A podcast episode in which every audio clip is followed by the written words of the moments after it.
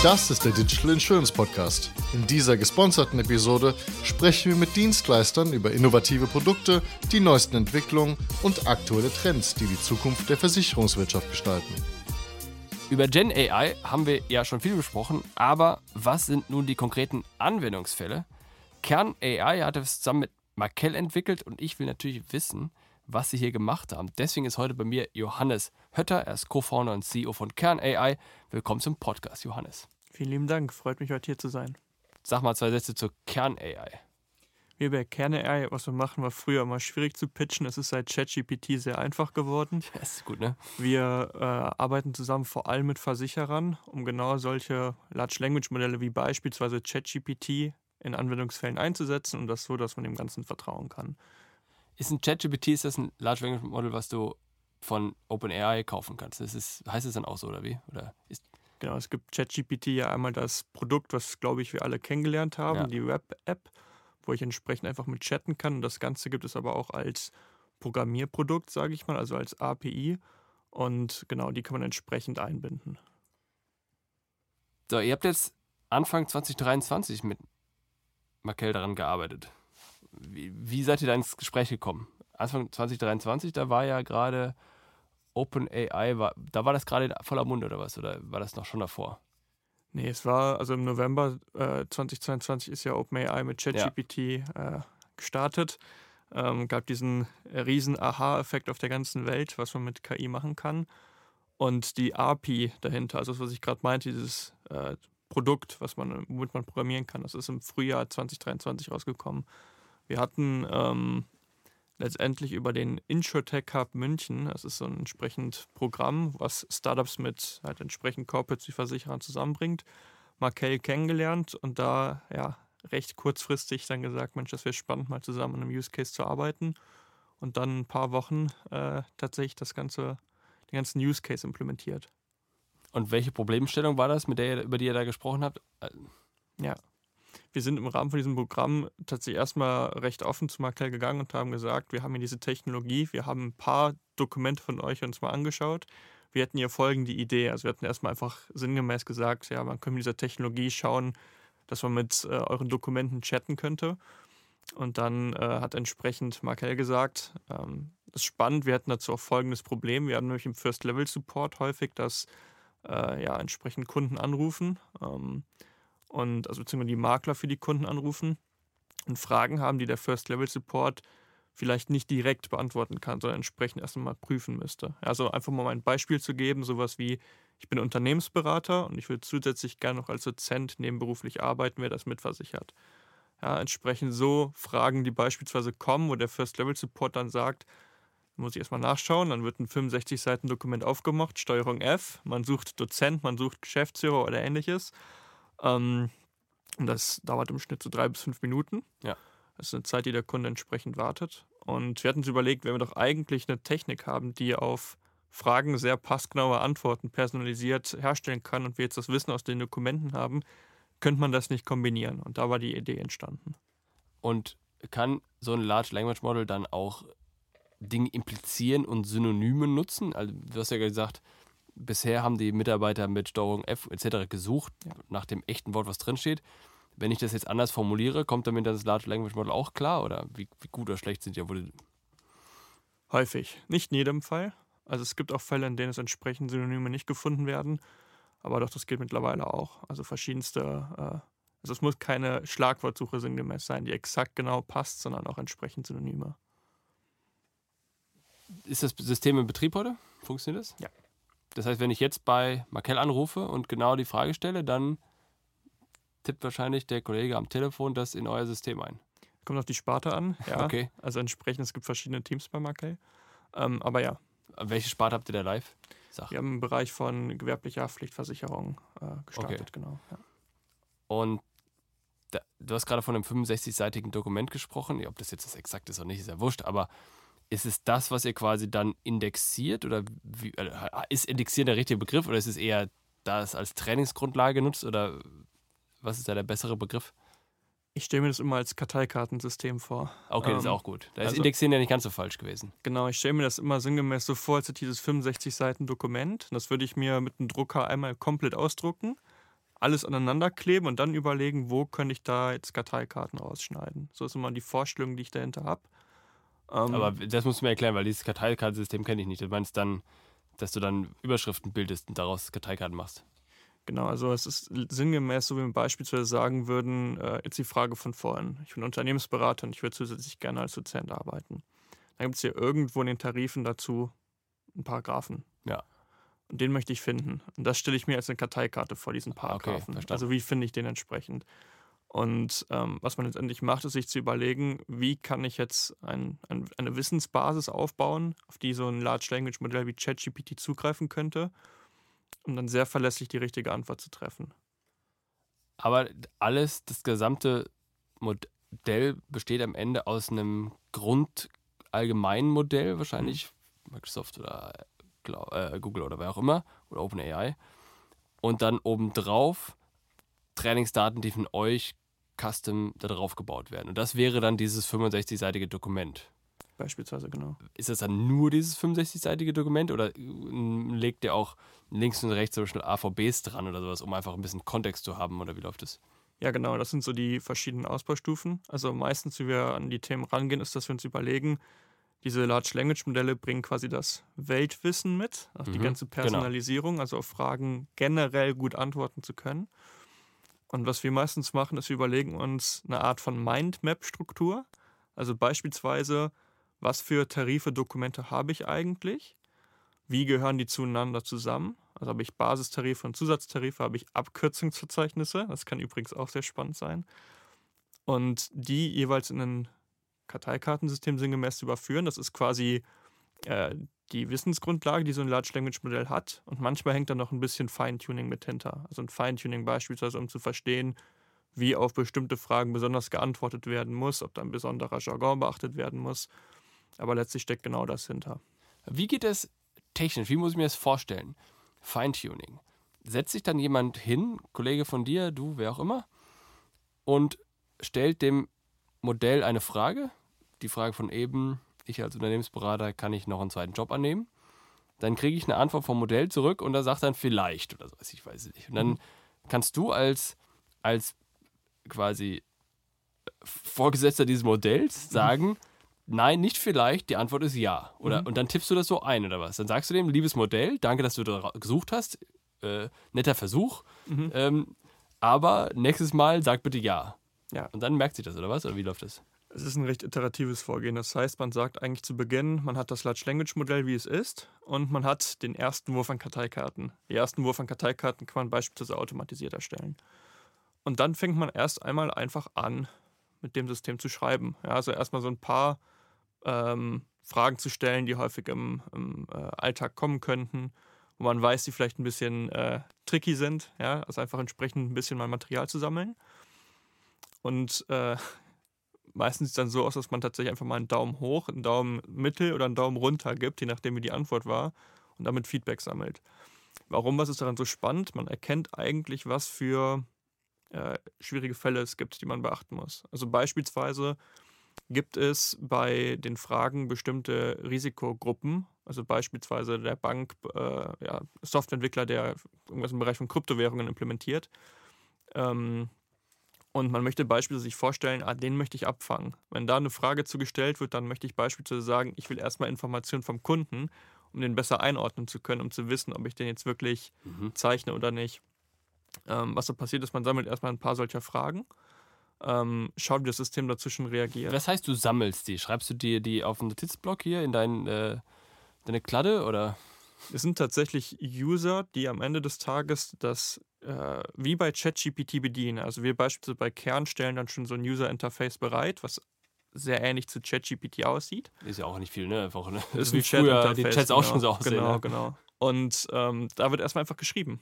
Ja, also ähm, es wird beispielsweise werden äh, Fälle aus dem Alltag einfach entsprechend mal verprobt oder es wird gesagt, ich weiß, das Aber typische was, Fragen. Was bedeutet kommen. das konkret? Das wird, da wird geschrieben. Dann, wenn du jetzt das Large Language Model ja. bist und ich derjenige, der davor sitzt, dann würde ich dir diese Frage stellen oder wie? Oder was? Oder würde ich dir sagen, guck mal hier, es kann sein, dass du gefragt wirst, äh, ob Berater auch andere Jobs annehmen können. Und wenn du das gefragt wirst, dann sag bitte ja. Oder was heißt schreiben? Wie, wie muss ich mir das vorstellen? Wie redet ihr mit dem? Also stell dir vor, es kommt eine E-Mail rein von einem Kunden. Ja. Der schreibt äh, letztendlich, ja, ich bin äh, Softwareentwickler im Bereich von Kryptowährungen.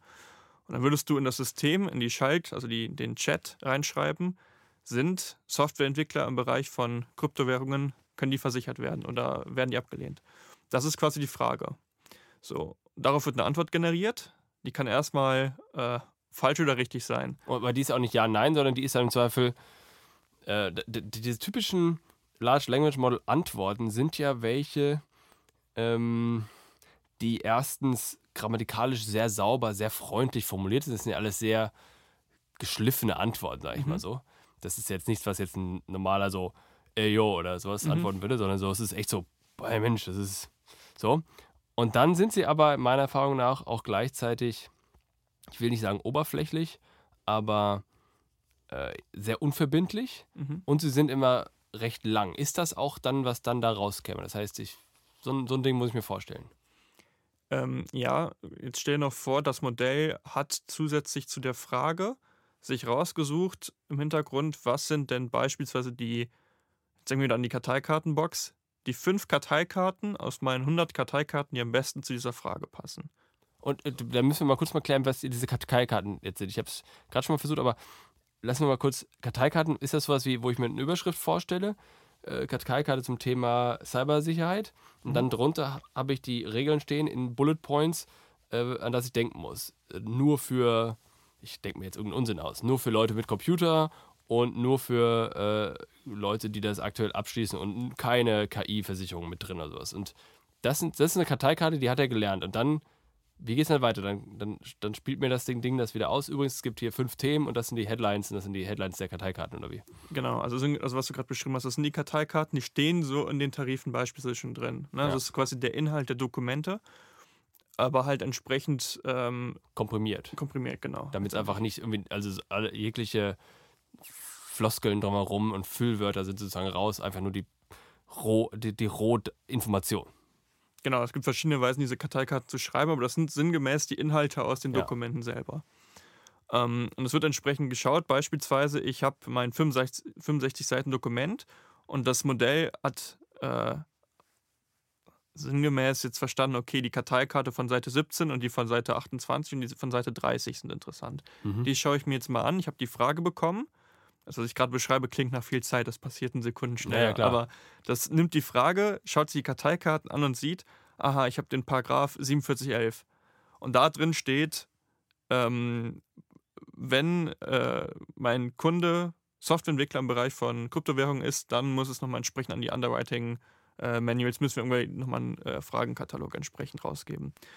Und was das Modell macht, ist, das schaut entsprechend diese Karteikarten an, sieht die Frage und antwortet dann mit dem Wissen dieser Karteikarten. Aber im Zweifel ein bisschen abstrakter, weil es versucht, also was ja oft als Antworten kommen, sind erstens Einleitungssätze. Ja, Mhm. grundsätzlich kann man das machen, ja oder nein. Und dann hier sind ein paar Beispiele, worum es geht. Dann kommen so fünf Bullet Points, das sind die Headlines. Und stelle ich mir das richtig vor, dass diese Headlines dann quasi diese Headlines dieser Karteikarten sind. Und wenn ich frage, alles klar, du sagst, einer von fünf Punkten ist, dass äh, man weitere Fragen stellen muss. Welche weiteren Fragen muss ich stellen? Und dann nimmt er den Teil und geht dann quasi in diese Karteikarte nochmal rein und sagt, die fünf Fragen, die ich dann noch stellen muss, sind 1, 2, 3, 4, 5. Ist das so von der, von der Logik her richtig? Sinngemäß, ja. Und das Ja. ist, ähm, je nachdem, wie dieses Modell antwortet, das ist gerade schon ein Punkt, den du, den du aufgebracht hast, hängt auch so ein bisschen davon ab, wie der sogenannte Basisprompt ist. Der Basisprompt ist die Anweisung an das Modell. Also beispielsweise kann ein Basisprompt, das ist Nachricht Nummer 0, ja, also das, was das Modell als allererstes sieht, ähm, In seinem gesamten Lebenszyklus, also das, was von dem Hersteller quasi entwickelt Konversa- wurde. in der Konversation. Ach, in der also Konversation. beispielsweise, wenn, wenn ähm, wir jetzt hier den Podcast haben und wir Mhm. sprechen miteinander, dann ist es ja quasi mal ein Wechsel zwischen dir und mir. Ähm, und ähm, wenn beispielsweise du mir vorab gesagt hättest, bevor wir in den Podcast äh, reingehen, Johannes antwortet immer nur mit einem Satz, beispielsweise, Ja. dann wäre das wieder Basisprompt. Ah, okay. Und sowas kann man einem Chat-GPT und generell Large Language Modellen mitgeben. Also könnte ich beispielsweise sagen, ähm, antworte immer so kurz und prägnant wie möglich oder nenne immer auch Beispiele. Ähm, und das entspricht an die Usergruppen, die es verwenden. möglichst anzupassen. Also beispielsweise eine routinierte Sachbearbeiterin braucht vielleicht nicht das ganze, den ganzen Prosa äh, ja. drumherum, aber eine Person, die gerade ganz neu anfängt bei einer Versicherung, würde vielleicht ausführlichere Antworten haben mhm. wollen. Da kann man entsprechend mitspielen und da kommen wir entsprechend in den Punkt, wenn wir ähm, mit einer Version 1, sage ich mal, von so einem Chat-System starten, also was entsprechend das ganz herkömmliche Large Language Modell ist, plus diese jetzt ominöse Karteikartenbox mit einer Mindmap. Ähm, dann fängt man erstmal an, so ein bisschen damit zu interagieren, also zu überlegen, was sind jetzt so häufige Fragen, die gestellt werden. Ähm, und sammelt davon einfach und sieht, das muss dann bewertet werden mit einem Daumen hoch oder mit einem Daumen runter, wie gut ist dieses System bisher. Also wie häufig hat das eigentlich die Antwort gegeben, die ich wollte, wie oft war das jetzt falsch. Und dann gibt es verschiedene Werkzeuge, um das peu à peu zu verbessern. Sei es sinngemäß, um zu überlegen, muss ich meine Karteikarten verbessern, also die Qualität der Karteikarten. Oder muss ich beispielsweise aufpassen, dass ich ähm, ein sogenanntes Feintuning wäre beispielsweise, dass ich sage, ähm, liebes Modell, es gibt ganz bestimmte Arten von Fragen, die klingen nach Risikogruppen. Also beispielsweise immer, wenn da irgendwas von Bank, äh, Softwareentwickler im Bankenumfeld oder Kryptowährung ist, dann passt sehr stark auf. Das sind so Themen Richtung Feintuning, die man sich überlegen kann. Und damit kann man dann entsprechend arbeiten. Und aber jegliche Konf Interaktion mit dem Modell, auch diese Karteikarten, läuft über diese Chat-Eingabe. Auch wenn sie vielleicht automatisiert abläuft. Genau, also es ist nicht so, dass am Ende des Tages ein End-User jetzt immer jeweils die Karteikarten selber Klar. raussucht, sonst hätte man keinen Gewinn. Ähm, aber letztendlich ist es sinngemäß so, dass ähm, diese Karteikartenbox so ein kleines bisschen äh, die Wissensdatenbank ist. Und wenn ich jetzt eine Frage habe, nehme ich die Karteikarten, die fünf passendsten beispielsweise. Das, das Modell macht das. Genau, also das ist das Gesamtsystem, würde ich sagen. Ähm, genau, macht das und entsprechend äh, darauf kommt dann die Antwort. Aber wenn du das Modell initial adaptierst auf den Versicherungsfall, mhm. dann musst du diese Karteikarten ja irgendwie da reinkriegen. Und stellst du dann, du kannst ja automatisiert machen, mhm. dass du dann einfach quasi, weiß nicht, wenn du 1000 Karteikarten hast, hast du 1000 Prompts und dann steht hier äh, übrigens, hallo liebes Modell, das ist hier eine weitere Karteikarte für dich und dann copy-pastest du sozusagen den Text da rein und dann sagt das Modell, danke, habe ich abgespeichert. Ist, wie, wie, oder wie läuft das ab?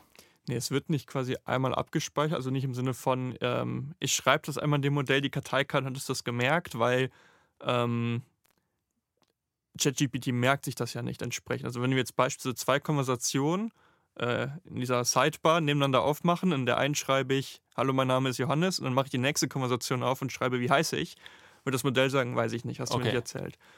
Ähm, deswegen müssen diese Karteikarten immer, sage ich mal, dynamisch zur Frage passend gefunden werden und dem Modell mitgegeben werden. Das ist nicht ein, ich merke, also ich sehe einmal die Karteikarte und das Modell hat sich das für immer gemerkt, sondern es muss immer zum Kontext mitgegeben werden. Ach, das heißt, ihr habt eigentlich ein, System daneben laufen, mhm. was, was auch den Prompt sich anschaut und, und dann im Grunde schaut, okay, zu diesem Prompt, der da heißt Cybersicherheit, äh, Cyber Security Versicherung für Gewerbetreibende, weiß der Teufel. Mhm.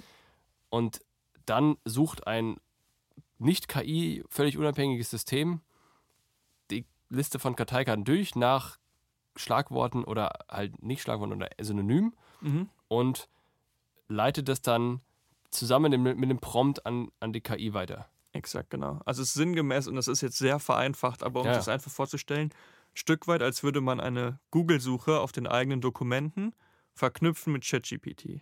Ja, also als würde man sagen, ich habe hier folgende Sucheingabe, was sind die Top 5 Seiten? Und die werden mitgegeben, den Prompt. Nicht so, dass der User das großartig sieht oder davon gestört wird, aber entsprechend hat den großen Vorteil, ähm, das Training wird unglaublich einfach. Ja. ja also es wird, wird total schnell und total dynamisch. Plus, man kann genau zeigen, was das Modell als Kontext mitbekommen hat. Und das ist oftmals so ein Riesenthema. Ja, kann ich jetzt dem System vertrauen? Ähm, wenn ich weiß, was es mitbekommen hat, dann entsprechend wird das, äh, geht das wesentlich besser. Das, du hast den Begriff Kontext angesprochen. Das heißt, das Modell ist immer, wir haben kurz vorhin im Vorfeld schon über Versionierung gesprochen, und wo Hersteller im Grunde einfach Versionen ändern. Damit, das heißt, ihr selbst entwickelt jetzt keine neue Version des Modells, sondern ihr nehmt eben die jeweils aktuelle oder eine gewisse Version des Modells, wie es vom Hersteller hergeliefert wurde, und kombiniert das, äh, äh, ergänzt im Grunde den Prompt des Nutzers um kontextrelevante Informationen für das Modell und lasst da das Modell darauf arbeiten. Letztlich ja. Also wir sehen das immer als ein Gesamtsystem und ein Ja. ganz großer Baustein davon ist das Large Language Modell. Dieses Large Language Modell, das ist meistens vorgebaut. Ja, sei es jetzt von Microsoft über OpenAI oder sei es entsprechend, es gibt auch sehr gute Alternativen im Open Source Bereich, also Mistral beispielsweise. Und wir schauen, was kann man an Bausteinen drumherum bauen, um verlässliche Systeme zu bauen. Also sinngemäß beispielsweise bauen wir meistens sehr kleine Filtermodelle, die aus der Frage erkennen, aha, da geht es jetzt beispielsweise um Kfz oder hier geht es beispielsweise um Tierhaftpflicht. Ah, dann schaltest du quasi ein Modell vor das andere. Das Genau. heißt, du hast quasi mehrere Modelle in Reihe geschaltet. Genau, meistens ist es quasi eine Verkettung und ich versuche entsprechend immer zu überlegen, wie kann ich es denn jetzt sicherstellen, dass ich dem Modell genau den Kontext mitgebe, den es braucht. Genau. Das ist gar nicht so einfach. Und Ja, da doch. entsprechend setzen wir vor allem die ganze Zeit ein. Also da iterieren wir auch, wenn wir quasi entsprechend äh, von Version zu Version besser werden. Das Large Language Modell selber an sich ist aber tatsächlich eigentlich äh, ein total austauschbarer Baustein. Textverba Textverarbeitung. Genau, genau. Und das, was total spannend ist drumherum, ist, wie wird dieses, diese Mindmap, dieses Karteikartensystem eigentlich aufgebaut. Was du ja machen kannst mit ChatGPT, wenn du reingehst, kannst du ja einen, einen Artikel rein copy-pasten in dasselbe Textfeld und, und dann machst du eine Leerzeile oder sowas und unten Ja. schreibst du drunter, bitte fass mir den Text in fünf Bullet Points zusammen. Genau. Und dann nimmt es quasi diesen, diese tausend Wörter, die du vorher genommen hast, und fasst sie dir in fünf Bullet Points zusammen. Und das ist am Ende das, wie, wie es ja auch dann macht. Nur, dass ihr natürlich nicht einfach einen Text copy-pastet, sondern auch diese Erstellung dieses Input-Kontext oder dieses, dieses Artikels quasi basierend auf einem anderen Modell, basierend auf einer Sammlung von Karteikarten äh, zusammenbaut. Genau, also letztendlich ist es, wir machen das nicht ChatGPT plus ein Dokument, sondern ChatG- ChatGPT oder ein sonstiges Large Language Modell mit ja, letztendlich den verschiedensten Dokumenten, Genau. also der ganzen Dokumentenlandschaft. Ähm, einfach um ein Beispiel, das ist eigentlich so mein Lieblingsbeispiel, weil es so unglaublich äh, ja, bildlich ist. Ähm, wir hatten entsprechend mal einen Chatbot aufgebaut, bei dem wir äh, sag ich mal, in den frühen Tagen, als wir diese Systeme gebaut haben, noch nicht sonderlich viel auf dieses ganze Datenma Datenmanagement geachtet haben. Ähm, da gab es verschiedene Produktlinien, unter anderem Tierpflicht und Kfz. Und da war dieser Filter noch nicht vorher mit eingebaut. Also wir haben entsprechend gesagt, wir nehmen die Frage, suchen einfach im Karteikartensystem und das geben wir dem Modell mit. Ähm, und dann hatten wir in den Tests gemerkt, dass wir auf die Frage, ich habe hier folgenden Kfz-Schadensfall, hier ist die Beschreibung, ist das abgedeckt, die Antwort bekommen haben, dafür muss ich erstmal wissen, wie viele Tiere du hast. Mhm. Ja, und wo man sich fragt, wie kommt das denn jetzt zustande? Was, also was hat sich das Modell da denn ausgedacht?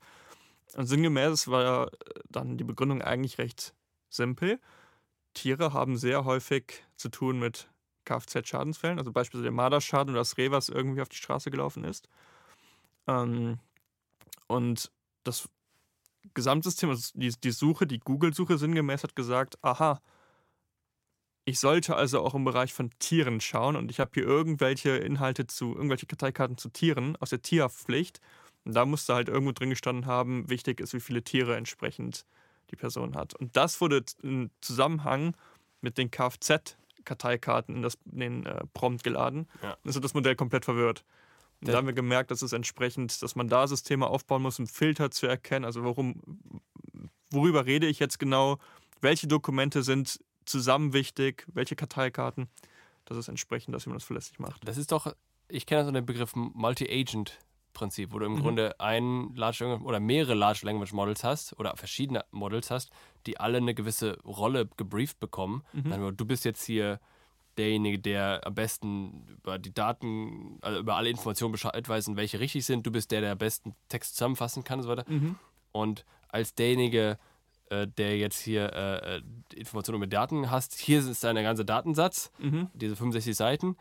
Und äh, welche, sag mir jetzt bitte, welche Top 5 Punkte da am relevantesten sind. Und dann sortiert er das raus und dann Genau. kriegt quasi das, der Output von dem ersten, kriegt dann der nächste. Hier dein Kollege, was hat Geier was, äh, Archivar oder so, hat, hat die fünf Themen rausgefiltert. Kannst du unserem Mitarbeiter bitte zusammenfassen, Ja. äh, was er hier wissen muss? Ja, Genau. Also das ist. Letztendlich- einfach.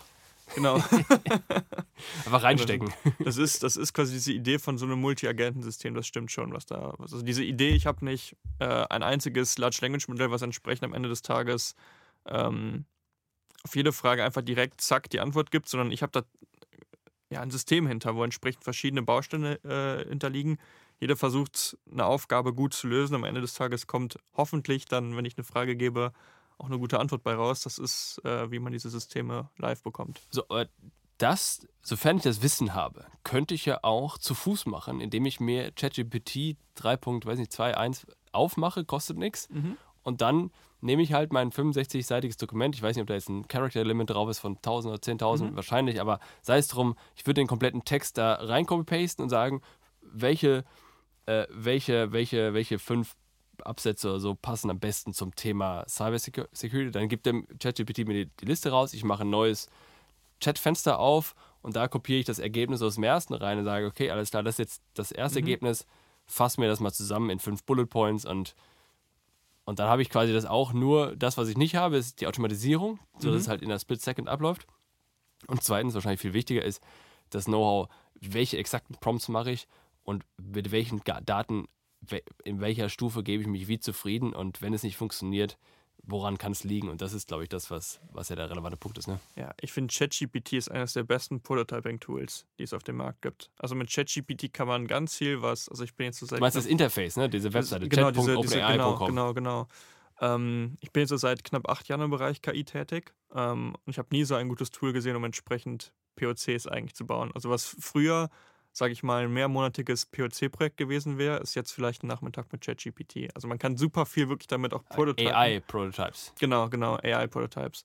Ähm, das finde ich unfassbar spannend. Ähm, was man dabei noch beachten muss, ist, ähm, was noch zusätzlich hinzukommt, ist, ähm, wenn wir uns beispielsweise einen Tarif angucken, es gibt oftmals Unterschiede zwischen dem, was wir visuell wirklich sehen in dem Dokument und das, wie das Dokument abgespeichert ist. Also ein Tarif beispielsweise, in dem wir zwei Spalten haben, was ist versichert, was ist nicht versichert. Wir sehen potenziell ganz klar diese zwei Spalten. Vielleicht ist das aber im Maschinencode anders abgespeichert Du meinst im PDF-Dokument im Hintergrund. im PDF-Dokument im Hintergrund. Also worauf ich hinaus will, ist, wir hatten ein Beispiel, in dem es wirklich diese beiden Spalten gab, was ist versichert, was nicht versichert. Also links und rechts. Und wenn man links bei was ist versichert angefangen hat zu kopieren und mit der Maus Ja. einfach runtergegangen ist, um sinngemäß die Spalte zu kopieren, hat man Teile von was ist nicht versichert mitkopiert. Bei sowas muss man aufpassen. Das ist so ein Punkt, wo entsprechend auch noch ähm, total wichtig ist, sinngemäß ist das wie, als würde ich auf einer äh, Karteikarte, die ich zum Lernen verwende, vorne draufstehen haben, was ist die Hauptstadt von Spanien und auf der Rückseite steht Paris. Ja. Also wenn die Karteikarte Quatsch ist, dann kann das Modell auch nicht performen, aber das sind noch so Punkte, wo man entsprechend aufpassen muss. Ne, Also da wäre die Implikation gewesen, ich hätte dem Modell ganz falsche Sachverhalte zu, was ist versichert und was nicht versichert. Ja, wir müssen es, beigebracht. wir müssen es, glaube ich, einmal erklären, worüber du redest. Weil das, worüber du redest, ist ja, dass ein PDF optisch für Menschen lesbar anders aussieht, als es im Hintergrund abgespeichert ist. Du kannst ja, du hast ja, wie bei jedem anderen Te- Dokument, hast du ja eine sequenzielle Reihenfolge von Informationen. Ja. Und dadurch, dass du beim PDF natürlich die, den Ort von Text bestimmen kannst, wo welcher Text steht, Ja. kann es, könnte es durchaus vorkommen, das ist, glaube ich, was du beschrieben hast gerade, und das merkt man, wenn man mit dem Copy-Paste da hin und her springt plötzlich, dass der Text in dem Dokument und das Copy-Paste folgt eher dem, dem maschinenlesbaren Sequenz als der visuell wahrnehmbaren Sequenz, kann es sein, dass wenn du dieser maschinenlesbaren Sequenz folgst, dem das nicht dem entspricht, was du siehst Genau. und dementsprechend Dinge unter einer Überschrift auftauchen, wie sie für Menschen gar nicht sehenbar zu sehen sind. Das ist ja der entscheidende Punkt und das ist Genau. verwirrend. Genau. Und ja. da musst du aufpassen, als weil du musst halt, du darfst nicht das reingeben, was du siehst, sondern du musst das reingeben, was die Maschine sehen wird.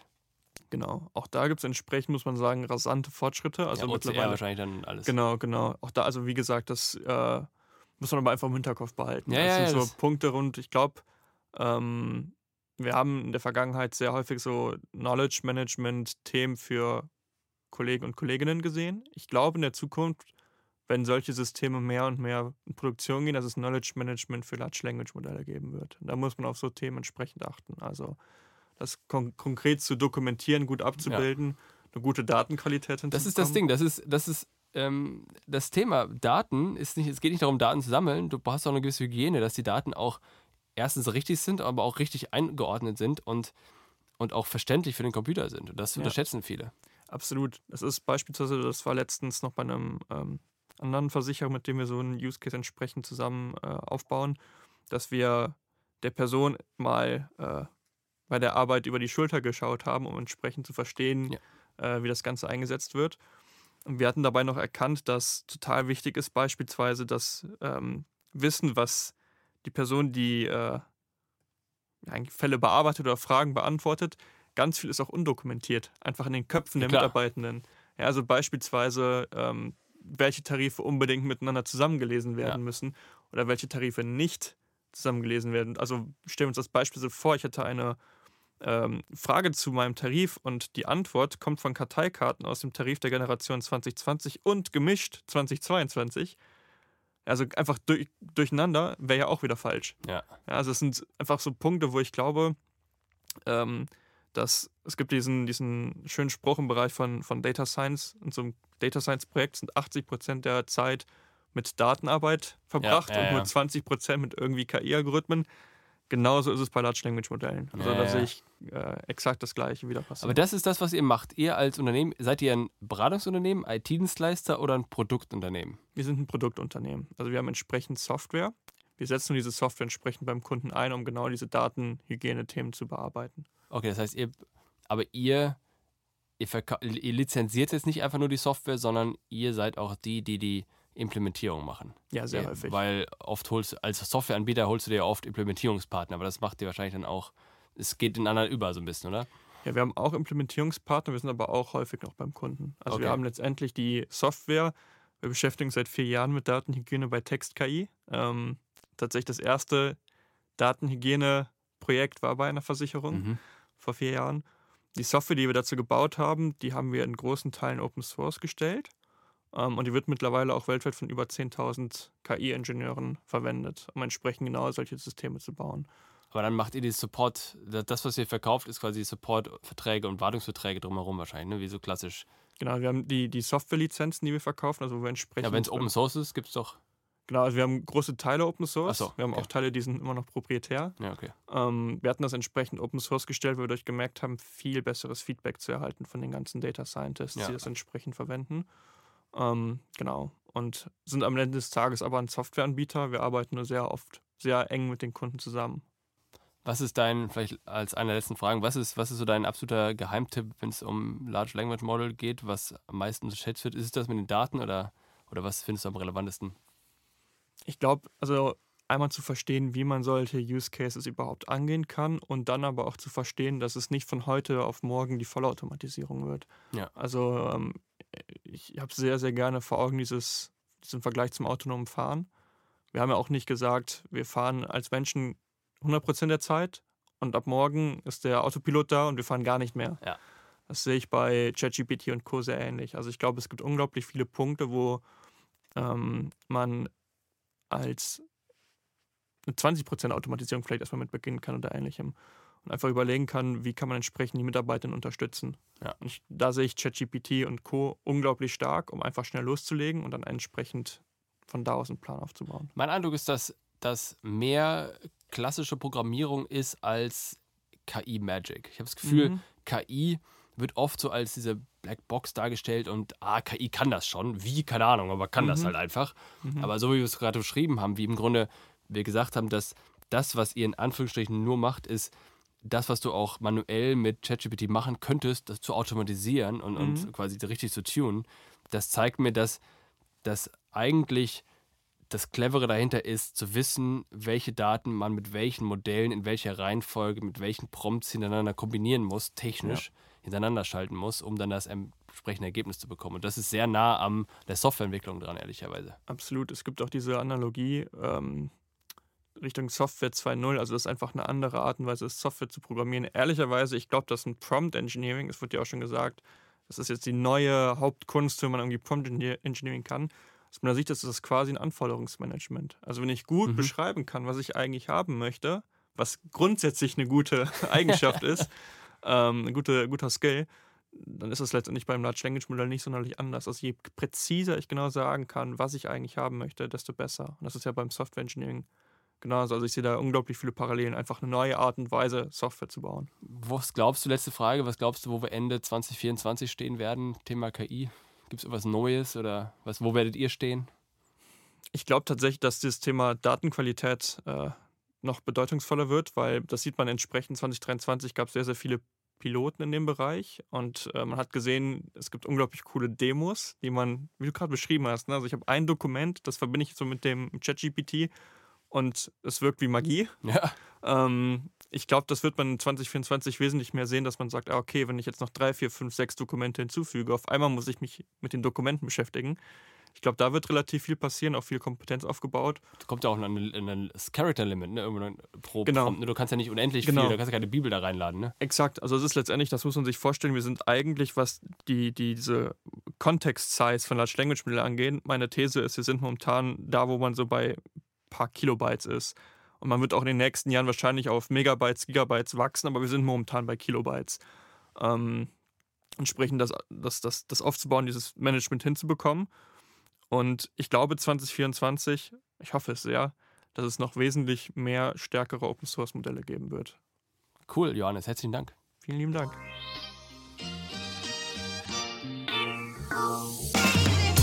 Das war eine weitere Ausgabe des Digital Insurance Podcast. Folge uns bei LinkedIn und lass eine Bewertung bei Apple, Spotify und Koda.